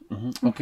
¿Y cómo fue para ti este proceso de, pues, de trabajar en equipo para crear, un, pues, yo diría que una nueva canción, prácticamente? Pues yo creo que es, mm, es que yo no soy compositora, yo siento que los compositores son como los escritores que tienen muchas ideas y van armando, ¿no? Y yo siento así como, ¿cuándo me va a llegar la idea? No, no me siento, no sé si sea algo también de entrenar. Entiendo. Pero, pues no, nunca he compuesto así como que sola, ¿no? Entonces estar con, con las chicas, primero con Musas, fue como, me gusta esta idea que hiciste tú, yo le haría esto, ¿no? O sea, como que ir ahí armando sobre lo que nos gustaba o, ay, eso como que se me ocurre hacer esta otra cosa. Como que ya estando con más personas yo sentí como más inspiración de decir, ah, pues aquí sobre esto podemos hacer aquello y así. Si me lo habrían dado así de cero solitario, no sé qué habría hecho. Ya, ya, Pura guitarra, puro bajo. sí, póngaselo a la guitarra. y es que pues me parece muy chido y ahorita como me lo mencionas de que entre más personas, bueno, trabajar con más personas te creo más inspiración. Sí. Porque hay momentos, no sé si a ti te ha ocurrido, a mí sí me ha ocurrido, donde trabajas con ensambles o con banditas, digo yo antes tocaba guitarra, y a veces la idea que tú traes para proponer a, todo el grupo, no solo a ti o imponer a los demás, no, no, para todos, eh, a veces la tachan de, no, no, eso no o no, mm. eso no suena bien, o ese. Y no se dan ni siquiera el tiempo de escucharlo, ¿no? Mm. Entonces, el, siento que encontrar ensambles donde puedas trabajar tus ideas, tal vez no desecharlas. Obviamente con la opinión de todos ya dices, ah, no, pues sí está culero, Sí era basura. Sí, no, no suena bien. en mi cabeza sonaba mejor. Sí, y ahí dices, bueno, sí, no, no suena bien, entonces lo quitamos. Está bien, ¿no? Pero el, el, poder platicarlo y poderlo tocar y, y entre todos decir, oigan, pues aquí suena mejor este do que este do, pues hay que ponerlo, ¿no? Y, y, se crea una obra, por eso te digo, nueva. Entonces, no sé cómo tú veas este compañerismo con, con tu cuarteto. No, no quiero sacar nada de, chismes o algo así. No, sí, me encanta. Mira, la verdad es que las conocía de antes. Te digo que estábamos en el ensamble de la orquesta, como la parte em, escolar. Okay. Y siempre con ellas llevaba muy buena convivencia, como tanto como amigas como equipo, cuando nos tocaba hacer algo. Entonces ya cuando tuve, bueno, cuando me invitaron, pues yo ya sabía que cómo eran ellas, eh, cómo funcionaban. Eran un poco más estrictas ya con musas, como ya un reglamento. Mm, y, y me pareció muy bien porque yo soy súper, a veces soy como muy, muy así como mm, que me gustan las cosas bien hechas, con horarios, todo así súper mm. bien establecido. Entiendo. Y con ellas es así. Entonces eso fue muy fácil. Y ya después en cuanto a lo musical, también siempre, mm, siempre ha habido una retroalimentación entre nosotras de, oye, como que esto podrías hacerlo así, ¿por qué no pruebas esto? O empezamos a decir, ¿cómo puedo hacer esta digitación? Y ya empezamos a dar sugerencias entre todas y así. Es muy, muy padre la, la convivencia. Y pues aprendemos un montón todas porque estamos eh, diciendo ideas, aportando. Sí, me gusta. ¿Y esto cómo lo diferencias en, bueno, yo el otro día igual lo platiqué con, varias personas y es una idea que traigo aquí desde, bueno, de mitades de cuarentena para acá, porque hemos estado eh, prácticamente lejos de nuestros maestros, entonces no es como que algo muy presencial, yo tengo que hacerlo mediante videos y la retro, bueno, la, ajá, la información que me da mi maestra de esto que yo le mandé es igual por video o por Zoom y es muy raro tratar de captar eh, pues esa información, ¿no? Y quién sabe si la capta uno bien. Afortunadamente, en mi caso personal, yo he encontrado, eh, pues digamos, la manera de ser como mi propio maestro en algún aspecto. Entonces, no sé, siento que yo sigo siendo estudiante. Entonces, estos consejos que yo, bueno, estos, esta información que a mí me ha servido, yo se la puedo entregar a otra persona como forma de consejo. Igual estudiante o no estudiante, como sea. Pero a veces hay personas que por el mismo hecho de que son, no eres un maestro, como que no te quiere aceptar ese consejo, ¿no? Y entonces, el hecho de que puedas aprender en un ensamble, como ahorita lo que mencionas de tu cuarteto, aprender de estas personas y poder mejorar como música o como músico, y me parece fundamental. debería, no debería de existir esta barrera de, pues, de creencia de eh, maestro, alumno y ya. No, entonces no sé cómo tú veas el hecho de tal vez porque sea un cuarteto como lo ven un poquito más profesional. No sé si sea por eso, pero tú cómo ves esta barrera o más bien esta convivencia. Ajá, y que ya no son pues bueno, ya no son alumnas porque están trabajando juntas, pero digamos, no son maestras, por así decirlo, a ojos de otras personas. Entonces, ¿tú cómo aprendes? ¿Cómo dejas que entre esta, este conocimiento a ti? Mm, bueno, yo creo que desde que ya llevo varios años estudiando y el equipo que hace mi maestro Baltasar con sus alumnos es muy bueno. Entonces, siempre de por sí entre nosotros hay esa comunicación y como que ese compañerismo. Siempre, siempre. Entonces, tan solo la forma en la que nos acercamos entre nosotros no es así como de, oye, esto lo estás haciendo mal. O sea, es como muy, ¿por qué no pruebas esto? Y si te funciona, pues hazlo, ¿no? Así como que siempre había esa, pues sí, esa convivencia y aún con los que se han ido de, de la orquesta de que ya se titularon o así, siempre hay esa apertura. Entonces yo siento raro cuando me cuentan que no, que los violines no se ayudan o los chelos no se ayudan. Yo digo, ¿qué? ¿No son familia? exacto, exacto. Sí, o te miran feo. Sí, o sea, como que ahorita no lo concibo, pero sí hay, pues hay de todo, ¿no? Sí, Entonces, conozco más arpistas o he convivido con otros arpistas en otros congresos y así, y ves que no es tan buena esa comunicación y ya dices así como, pues no te pelo nada más, ¿no? Claro. Pero mm, en general es muy padre, o sea, aún con artistas de otros países, siento que la comunidad del arpa es muy unida. Mm. Entonces, no sé si también porque somos poquitos, como que sabemos las batallas que libramos. Entre nosotros es como, puedes conocer a una arpista francesa que te va a decir, no, mira, esto lo puedes hacer así, así, ¿no? Claro. Pero te lo dice de una forma bien, como de compañera. O puedes conocer una argentina que venga y te diga, no, esto no es así. Y pues estamos al mismo nivel, entonces es como, no, pues no te acerques así. Entiendo, sí, sí, sí. Sí, hay de todo, pero en general es muy padre. Es esa convivencia muy sana. Ok, qué chido, sí, porque siento que es necesario y fundamental. Sí. Porque, no sé, a veces tocar con otras personas. No digo que te pongas en un plan mamón.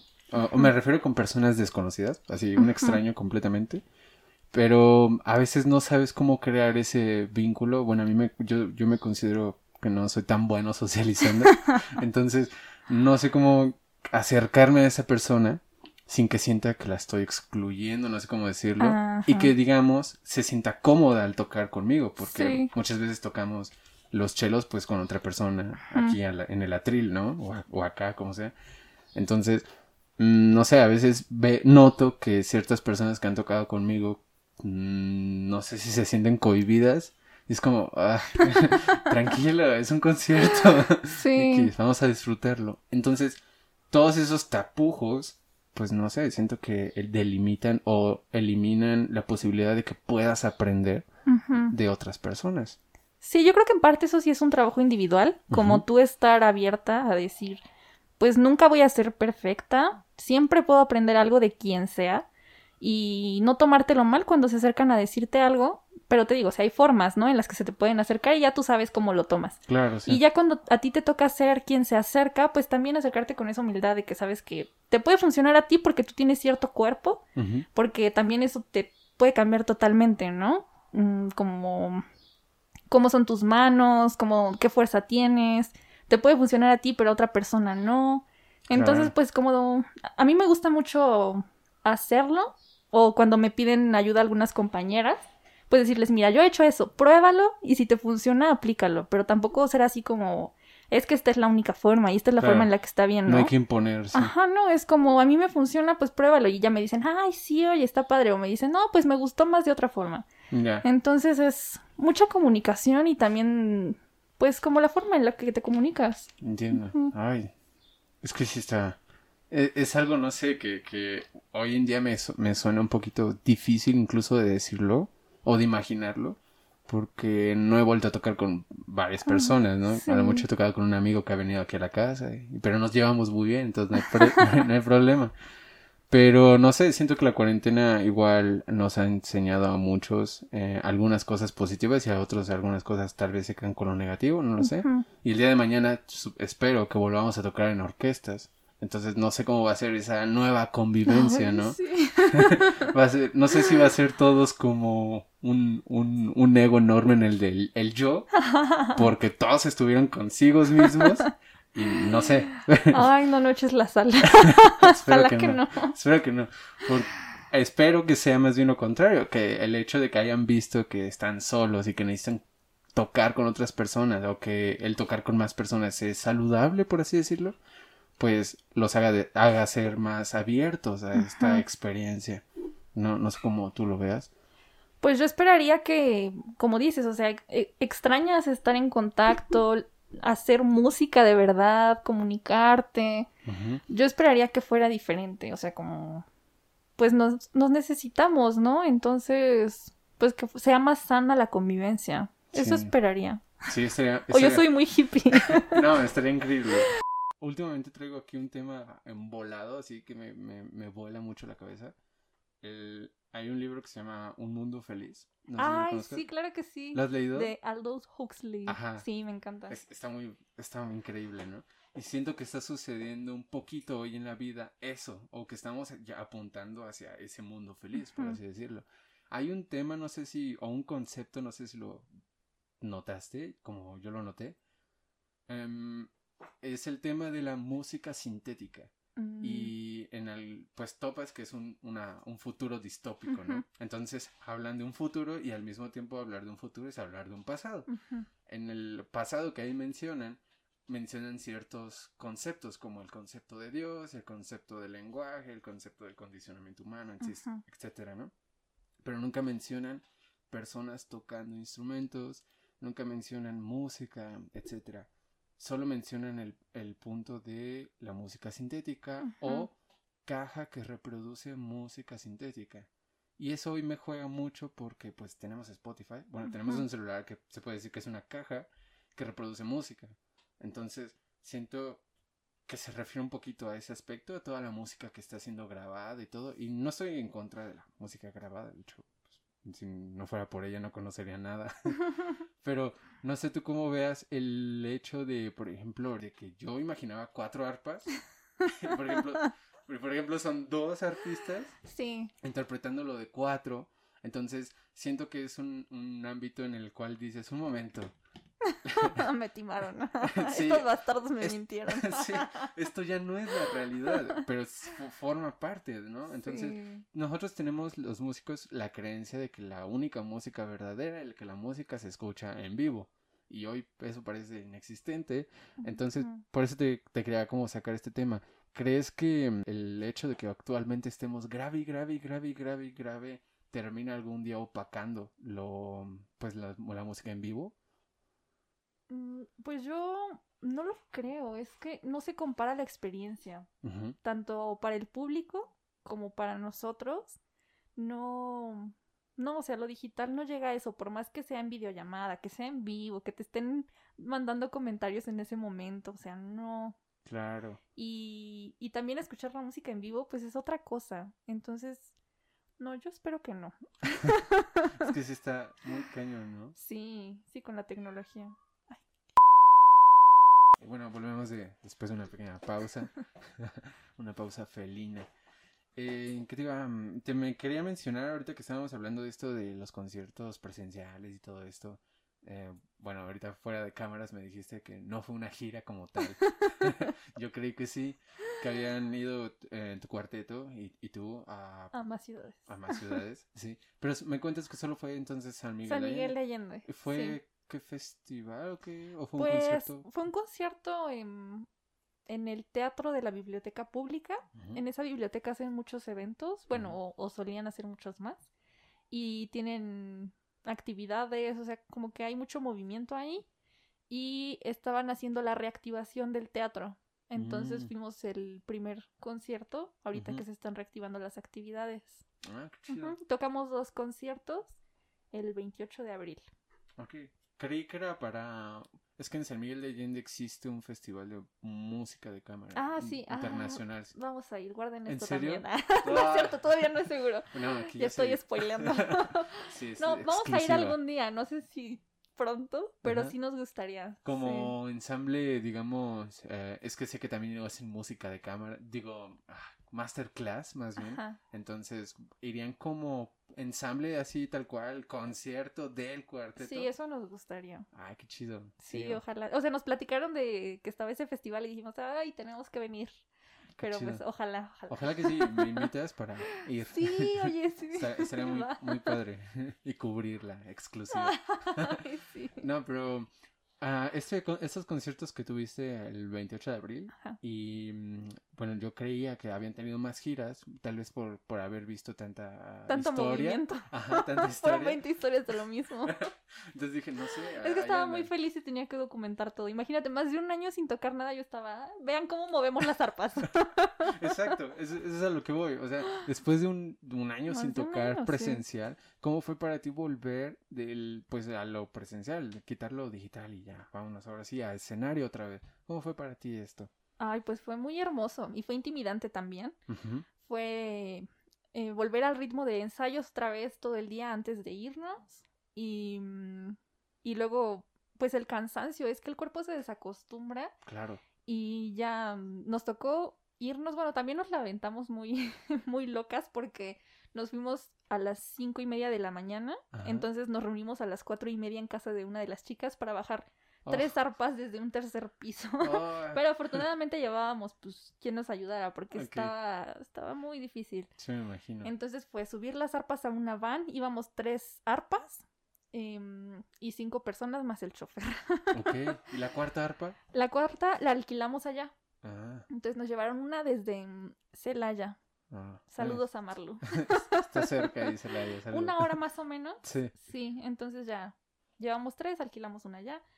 Y pues todo fue otra vez experimentar la sensación de la adrenalina, los nervios que tienes antes. Cuando, bueno, a mí me pasa mucho que previo al concierto y estoy comiendo, siento un montón de mariposas que hasta me quitan el hambre. Sí, sí, sí, te entiendo. Así estaba ahí, yo cuidando mi comida porque si no luego no sabía qué podía pasar. Entonces así, todos los nervios, la preparación, que las luces, el soundcheck, todo fue así, la emoción de nuevo. Claro. Y prepararte, ¿no? A los cinco minutos antes yo estaba casi llorando porque no me podía hacer un delineado, el estrés de siempre, pero ya se había olvidado, entonces fue muy padre y te digo que fueron dos conciertos, entonces em, ver al público, em, también hablábamos un poco entre cada, cada sección como, bueno, dividimos como en secciones lo que tocamos. ¿El repertorio? Ajá, el repertorio y pues platicar un poco y ver a la gente pues interesada y al final cómo se fueron de contentos, recibimos muy buenos comentarios. Qué chido. Sí, fue muy bonito, fue como como llenarte el corazón otra vez de esa energía y decir, ay, sí me gusta hacer música. claro. Sí voy a seguir aquí. Qué buena onda. Es que yo comparo mucho al músico más bien con, sobre todo nosotros los, los digamos, intérpretes, eh, no sé, instrumentistas, pero en sí cualquiera, con los comediantes, porque los comediantes pues también tienen un repertorio de chistes que ellos están preparando y puliendo y cambiando palabras para ver cuál suena más. que en, nuestro caso es repetir y ver qué nos falla en, en las frases, por así decirlo, ¿no? Entonces, tal vez para el comediante lo que recibe de gratitud o, o de, ay, esto es lo que quería, son las risas, ¿no? detrás de cada chiste. Y pues el chiste tal vez es más corto y se percibe la risa inmediata yo me preguntaba, ¿qué es para los músicos como lo emocionante en el escenario? El, ¿Simplemente estar tocando? ¿O esperar hasta el final? Por el, aplausos. por el aplauso. o esa emoción que tú mencionas antes del, del, del, concierto, pues el, toda esta adrenalina que sientes por dentro, de ver las luces, de estarte maquillando, para poder salir e interpretar. Entonces, ah, todo esto lo veo como similar y no sé a qué iba con esto. pues bueno, para agregar, yo creo que es toda la experiencia, o sea, se disfruta mucho desde los nervios, porque siempre van a estar, yo creo, ¿no? Entonces, como saber controlarlos, disfrutarlos, como que usarlos a tu favor. Y yo disfruto mucho la parte de tocar en ensamble, o sea, con musas y también cuando hacía música de cámara, porque mm, como que sientes esa conexión y como que van juntas así hacia un lugar y qué es lo que queremos decir, ¿no? Y como ya tuviste los ensayos, ya sabes qué es lo que quieres decir aquí, qué te gustaría. Claro. Y no sé, tocamos mucha música también eh, latinoamericana, entonces como que esos ritmitos así sabrosones, así como de, ¡oh, aquí viene! Entiendo. Yo bien rockera aquí. Y, ahorita que mencionas esto, ya me acordé. El hecho de que, por ejemplo, como los eh, comediantes son más instantáneos porque los chistes son más cortos, nosotros los músicos tenemos, los académicos, académicos más que nada, tenemos este prejuicio de ¡ay, no aplaudan! que cortan mi inspiración. aplauden hasta el final, ¿no? Entonces, yo a veces me cuestiono como, no, es que antes antes, hace mucho tiempo, hace 200, 300 años, pues tocaban y podía alguien aplaudir porque le emocionaba. Ahí está Mozart, Mozart con todas estas sinfonías que al público, ah, bravo, está... Con un concierto de rock. Exacto, sí, sí, sí. Entonces, siento que eso está muy hoy muy alejado y mal visto y no debería. Y por ejemplo, esto que me comentas de que fue un repertorio que lo dividieron para poder hablar en medio, se me hace muy chido porque así acercas al público con lo que están escuchando y que tú les estás queriendo decir. Entonces, lo mm, te quería preguntar más bien respecto a esto, ¿crees que sería bueno cambiar o hacer algunos conciertos como más didácticos en el aspecto de poder no solo platicar con el público, sino permitirle al público que si, por ejemplo, estas partes sabrosonas le emocionan al público, porque también tú transmites esa emoción, pues que sea válido que el público haga, Ay, no, es bravo. No, Ese trino estuvo maravilloso. Sí. esa guitarra que hicieron estuvo increíble. Entonces, no sé cómo, cómo veas este punto de vista. Pues a mí la verdad sí me gusta. He tenido conciertos muy formales y otros que son mucho más informales. Entonces me gusta esa interacción y siento que el arpa es un instrumento que causa mucha curiosidad porque no se ve tanto como un violín y no sé, o sea, como más instrumentos que son como más cercanos. O sea, de hecho muchos de nosotros llegamos al arpa por pura coincidencia, ¿no? Entonces, em, a mí sí me gusta mucho platicar sobre el arpa no tanto como decirles, miren, esto es así, o sea, como de escuelita, ¿no?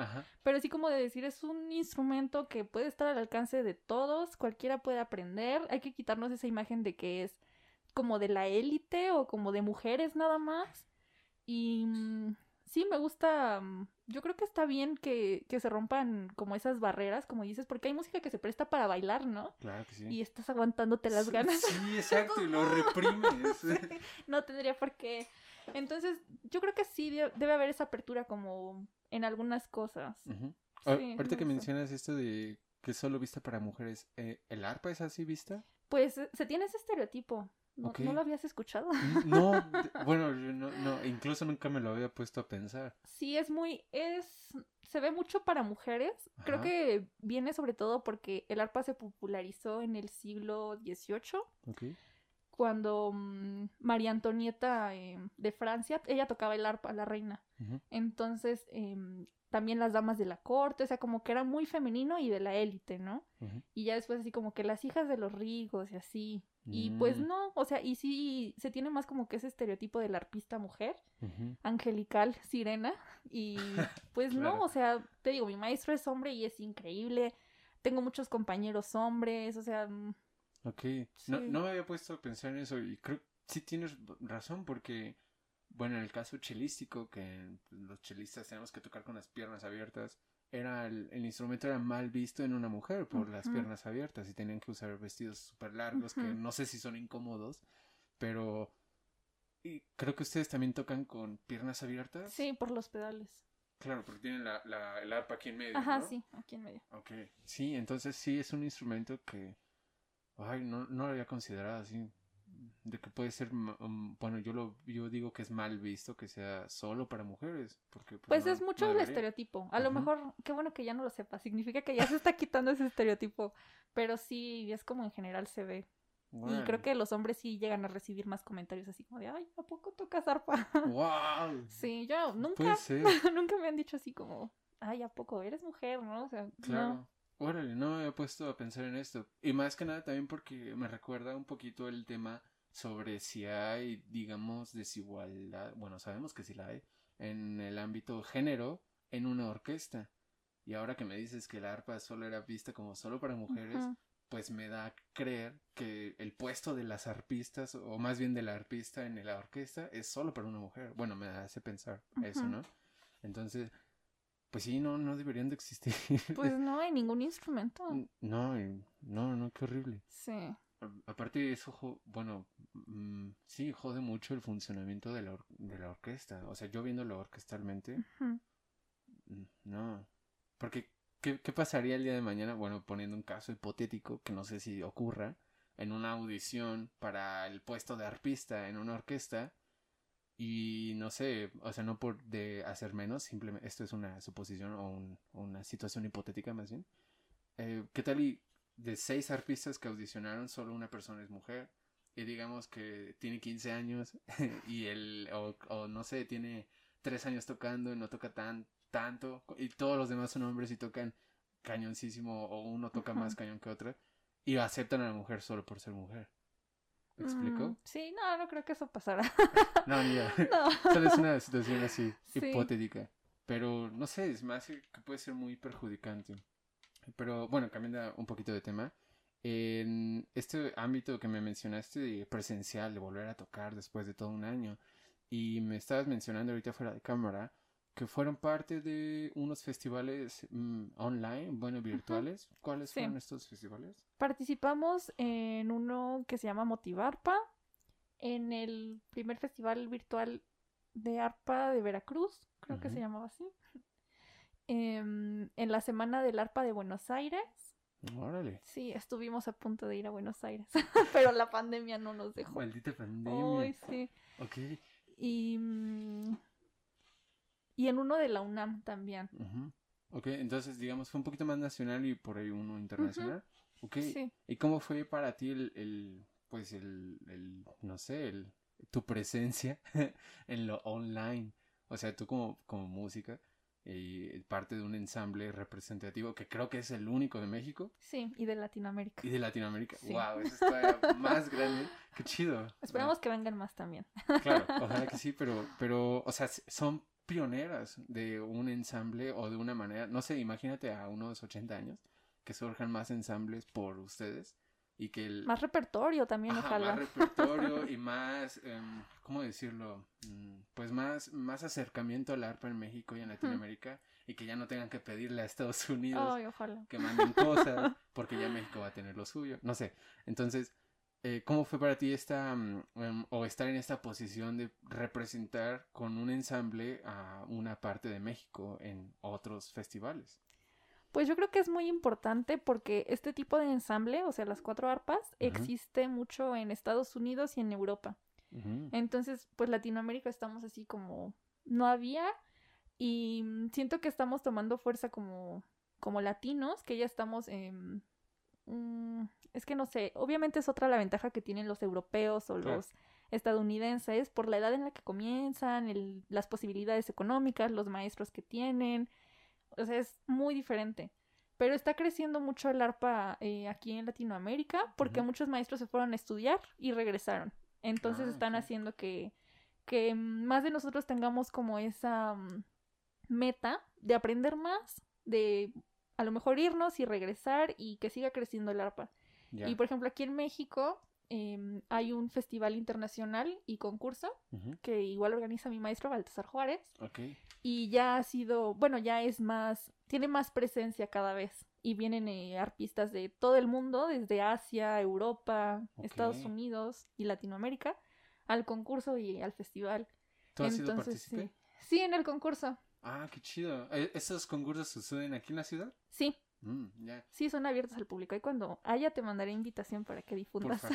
sí, es que más que nada porque, bueno, ahorita que mencionas que van otros arpistas de otras partes del mundo, a mí me juega mucho ese tipo de instrumentos en México y comparándolo con otros lugares porque, pues, me mencionaste que había cuántas arpas aquí en, el país, treinta y tantos Ajá, Con más de treinta arpas. Entonces, siento que el mexicano es mucho de ingeniárselas para ver de dónde saca, pues ahí está la tortilla, que son nachos, tacos, etcétera, ¿no? son muchas variedades. Entonces, al mismo tiempo que son variedades de instrumento, también son variedades o aplicaciones eh, en géneros, como varios hot sones o distinta música. Me dijiste que también del mariachi. Entonces, ver, enseñarle eso a un europeo, que para ellos es muy atractivo la música tradicional mexicana o latinoamericana, eh, no sé, me envuela la cabeza. ¿Tú has tenido, no sé... Em, ¿Esa convivencia? Ajá, respecto a esto. De hecho, hace dos años em, hubo un pequeño festival de arpas en La Chávez que em, vinieron, creo que como ocho o nueve arpistas de que estaban estudiando en Noruega. Casi todas eran europeas y sí creo que todas europeas. Y esto también lo ayudó a organizar un arpista mexicano que se llama Emanuel Padilla. Es un arpista joven que estaba estudiando allá en, Noruega Entonces ayudó a organizar acá con mi maestro Baltzar Juárez y con la Chávez. Em, pues tuvimos ese festival, tuvimos eh, como conversatorios, eh, también una sesión de mm, arpa, arpa paraguaya. ¿Paraguaya? Ajá. Con Celso Duarte, que es un arpista igual muy bueno. Ok. Y. Mm, ah, y, también hubo em, unos ensambles de, mm, de sones. Bueno, es que. Ay, no sé cómo. ¿Cómo decirlo? Pues, ¿O los ensambles o el género? Eh, los ensambles. Bueno, los ensambles y el género. Em, pero de mucho, de varios arpistas, de arpas, y te digo que eran pues diferentes arpas de México. Ok. Y mm, y tocaban sones y pues les enseñábamos a las arpistas, ¿no? Los sones que son con estas arpas diferentes, con las jaranas, los violines. Mm, y ya ellas estaban maravilladas porque pues no, no tienen, las... es diferente el arpa, es diferente la música, los ritmos, todo. Claro. Entonces sí, también fue una experiencia muy padre también para ellas. Ok, aparte supongo que para esas personas de Europa o Estados Unidos, la arpa que ellos utilizan es la orquesta. Sí, la de pedales, la que yo también toco. Ajá. Esa es el arpa que tocan. Entonces, digamos, los instrumentos, pues bueno, las otras arpas, más bien los otros distintos de arpas, eh, son, fueron nuevos o nuevas para ellos. Sí. Wow. Sí, fue una experiencia nueva para ellas totalmente. Está muy chido porque a veces aquí en México yo siento, no, no sé si estoy en la verdad, pero siento que está como muy ambigua esa identidad del mexicano con a veces con ciertos aspectos, en este caso yo siento a veces con la música, pues está el nacionalismo, están las banditas de rock, las bandas norteñas, el regional, el mariachi, los sones, bueno, las ah, personas que se dedican a los ensambles que se dedican a lo tradicional, entonces dices como, bueno, ¿y con qué me identifico, no? Entonces, mostrarle toda esta variedad a los europeos de, mira, hey, mira, esto es lo nuestro, se me hace muy loco poderlo representar al mundo. No sé, tuvieron, o, o cuál ha, sido para ti esta, em, no sé, una, una de las mejores experiencias que hayas tenido en, pues dentro de esta misma experiencia? ¿Con más arpistas o con ellas mismas o diferente? En, pues bueno, yo, yo iba más en, en tu personal, en respecto a festivales o a ah. conciertos o incluso masterclass con otras personas o, o, simplemente platicar con alguien más de arpa de otro lado del mundo tal vez. Ay, híjole, es que es muy difícil porque he tenido la fortuna de participar en otros festivales. Uno fue en Brasil, fue la primera vez que salía del país. Ok. Y la primera vez que estaba con tantos arpistas, estuve como con 30 arpistas, yo creo, y casi todos eran brasileños, había una chica de Venezuela, un... y no me acuerdo, bueno, otras chicas de Latinoamérica, pero eran la mayoría eh, brasileños. Entonces fue, pues, ver cómo se dedicaban a diferentes cosas, eh, muchos comenzaron a estudiar como que, no sé, pero siento que se tiene el estereotipo de que hay que empezar chicos. Y ya ves que si empiezas tarde, ya es así como, no, ya no puedes tocar y no sé qué.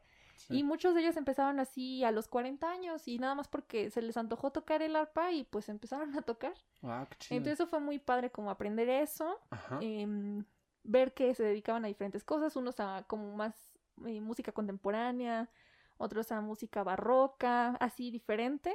Y pues sí fue una experiencia, tan solo viajar a otro país, conocer otra cultura, fue hermoso y fue hace ya, mm, fue en el 2014, o sea, ya tiene varios años. Claro. Y, mm, y tengo, o sea, todavía convivo con ellos y me los he encontrado en otras partes. se hizo una amistad muy bonita. Qué chido. Sí. Y es que aparte, ahorita de todo esto que me has platicado, mm, veo como que el arpa muy en Latinoamérica o que muy movida dentro de, y no, bueno, no sé, tal vez es porque no tengo contacto con esas personas, pero no tanto de Europa o de mm, Estados Unidos, bueno, sobre todo Europa, que yo veo que de allá es como es la música tradicional, digo, la música orquestal.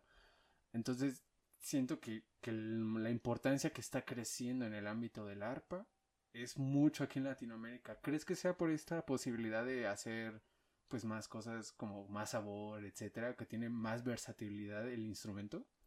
Mm, pues tal vez. Siento que también se hacen muchas cosas en, en Europa, pero como dices, como que tienen su música de tradición, ¿no? Eh, occidental. Sí. Y nosotros pues tenemos, eh, en Brasil tienen el bossa, nosotros tenemos como, pues un chorro de música, ¿no? y lo, no, lo que te comento de, de los distintos de tipos de arpas son prácticamente, bueno, no sé, corrígeme si estoy equivocado, pero creo que nacieron por también el quererlo adaptar a otros géneros, como, no sé, no podemos... Vi a alguien tocar hace muchísimo tiempo una arpa enorme, pero quiero tocar un son jarocho y quiero tocar ese, con ese instrumento, pues me creo una arpa y nace la arpa jarocha. Sí, bueno, creo que más bien llegó con los españoles, traían una arpa más pequeña. Eh, la arpa barroca. Entonces, de ahí fue que empezaron a copiar las arpas y que se fueron modificando. No puedo hablar así como a mucha profundidad porque no las conozco todas, ah, pero cambian en cuanto al tamaño, te digo, la caja de resonancia, las cuerdas. Entonces, sí, llegó por los españoles, pero fue más copiando el arpa barroca. porque el arpa de pedales creo que no lo he mencionado, pero es casi como un, instrumento nuevo comparado con otros, o sea, como su mecanismo. Ah, Porque pues es uno de los instrumentos más antiguos desde los egipcios, los griegos, pero su mecanismo de los pedales y todo lo que te hablaba se terminó de modificar como en el siglo XIX. O sea, como por 1800. Mm. Entiendo, claro. Entonces, eh, pues cuando llegaron aquí los españoles, que fue como por 1500, no tenían esa arpa. O sea, no, no fue esa arpa la que copiamos, sino la, el arpa barroca. Ah, mira, qué curioso dato. Es que a, lo que iba con todo esto es de que mm, por necesidad, por así decirlo, de integrar cierto elemento o cierto instrumento al, a música o a ciertos géneros, se crean nuevos géneros y tal vez con más, bueno, voy a decirlo así, con más sabor o con más ritmos más atractivos. Y esto es lo que siento que se vende muchísimo en Europa. Porque pues para ellos es nuestra música, o sea, el guapango, ellos la tienen que estudiar. no digo que nosotros no, pero ¿cuántas veces no llega uno a leer nada más el guapango y ya como por hueso, lo vemos así, un hueso, una obra X. Y para ellos no, para ellos es algo difícil de, tocar porque no tienen esos ritmos ah, de sabores. internalizados. Ajá, internalizados, exacto. Entonces, por eso siento que hay muchísimo, bueno, lo dijiste hace ratito, muchísimo más auge o más importancia al arpa aquí en Latinoamérica que en Europa. No sé si estoy en lo correcto. Pues no sabría mm, cómo decirlo, porque también en, eh, en Latinoamérica tienen otras arpas. Tienen el, el arpa paraguaya, como te mencionaba, y hay otra arpa en Colombia, el arpa llanera. Llanera. Está en Colombia y creo que también está en Venezuela en Chile tienen creo que otra arpa, o sea, pero son diferentes entre ellas. ¿Y qué diferencia existen con la arpa de pedales? No tienen pedales. No tienen. sí, no tienen pedales. La paraguaya tiene palanquitas, como te mencionaba, para hacer las alteraciones. Te digo que algunas de México tienen eso. Y la llanera no estoy segura si tiene. La verdad no, no sé. Pero mm, yo creo que también, pues nosotros tenemos como toda mm, esa herencia cultural de, pues, de los pueblos indígenas, ¿no? Sí. Y al final somos una mezcla de indígenas con españoles, con africanos, entonces como que sí tienes razón, como que tenemos otro, otro tipo de ritmos y de facilidad para ciertas cosas. Por ejemplo, cuando vinieron las chicas, estábamos bailando, ¿no? Según son jarocho. Nosotras obviamente no sabemos bailar mucho, pero pues sabes zapatear lo que te enseñan en la primaria, ¿no? y veías cómo se quedaban así de, ¿qué estás haciendo? así no se baila. Sí, y era así como de, mira, hazlo así. Y veías que les cuesta más trabajo, pero en el arpa son así unas diosas. Claro. Y como que eso de llevarlo al cuerpo, o también bailar una salsa o algo así, ves que también les cuesta más trabajo. Sí, como que no tienen esa mm, facilidad y esa herencia a lo mejor. Sí, es que, por ejemplo, en el ámbito que mencionas de la salsa, que, bueno, yo no sé bailar prácticamente. He intentado bailar salsa, pero, por ejemplo, noto que la salsa está como a destiempo o a contratiempo en algunas partes. Y yo que siempre soy, bueno, soy músico y quiero llevarlo todo a, a tiempo no entro en este género y soy muy torpe. Pues es que a muchos músicos les pasa eso también, ¿no? Es muy curioso. Y siento que es también un problema del aprender música, porque si no, lo, si no hubiéramos aprendido a saber o a diferenciar dónde está el tempo y a saberlo como controlar y tener el pulso, ah, tal vez eso sería más natural, el hecho de que pudiéramos haber aprendido a bailar, no lo sé. Y lo mismo con esas chicas, tal vez si, no sé si ellas hubieran nacido en este lado del mundo, a lo mejor se les sería como, ah, pues una cumbia más, algo más, ¿no? Pero no sé, siento que a veces la escuela o el aprendizaje también te puede nublar o te puede, bueno, no nublar, te puede hacer más difícil otras áreas que tal vez el aprendizaje no es tan académico, por así decirlo. Entonces, no sé, me hace muy chido todo esto de, del arpa. Me agrada. Espero que vaya creciendo para bien aquí Ay, en muchas gracias. Sí, esperemos que sí. Ahí vamos. Ya vamos, ya somos más arpistas cada vez. Eso ya es una buena señal. qué, chido. Ojalá se puedan armar más ensambles distintos. Sí. Por ejemplo, como el de la. Están los dos chelos de la de Berlín, ¿no? Entonces, pues no sé, armar aquí una sociedad de arpistas. estaría, muy loco ver todas las arpas. Sería chido también. Y, pues no sé, ah, creo que ya acabamos. Mm, no sé, ¿algo, ¿algo más que quisieras decir? Mm, creo que no. Bueno, voy a sugerir, les sugiero que sigan nuestras páginas de musas. Ah, Vamos a seguir con más proyectos y estamos en Facebook como Musas Ensamble de Arpas y en Instagram como arroba arpamusas. También tenemos algunas canciones en YouTube, pero poquitas. y en Spotify también estamos como Musas Ensamble de Arpas, con las dos canciones que comentábamos, El Cascabel, La Bruja, y Solo Redondo con Denise y Fernanda, pero estamos trabajando para sacar más pronto. Entonces, para que estén pendientes. Ahí está, pues ya lo escucharon de Ale. ¿Quieres dejar, aparte de ese contacto, tu contacto o así estás bien? Eh, para que, no sé. Mi Instagram es cerrado. Tal vez algún día lo abra. Si quieren, dejen la solicitud. okay, Ale Deita.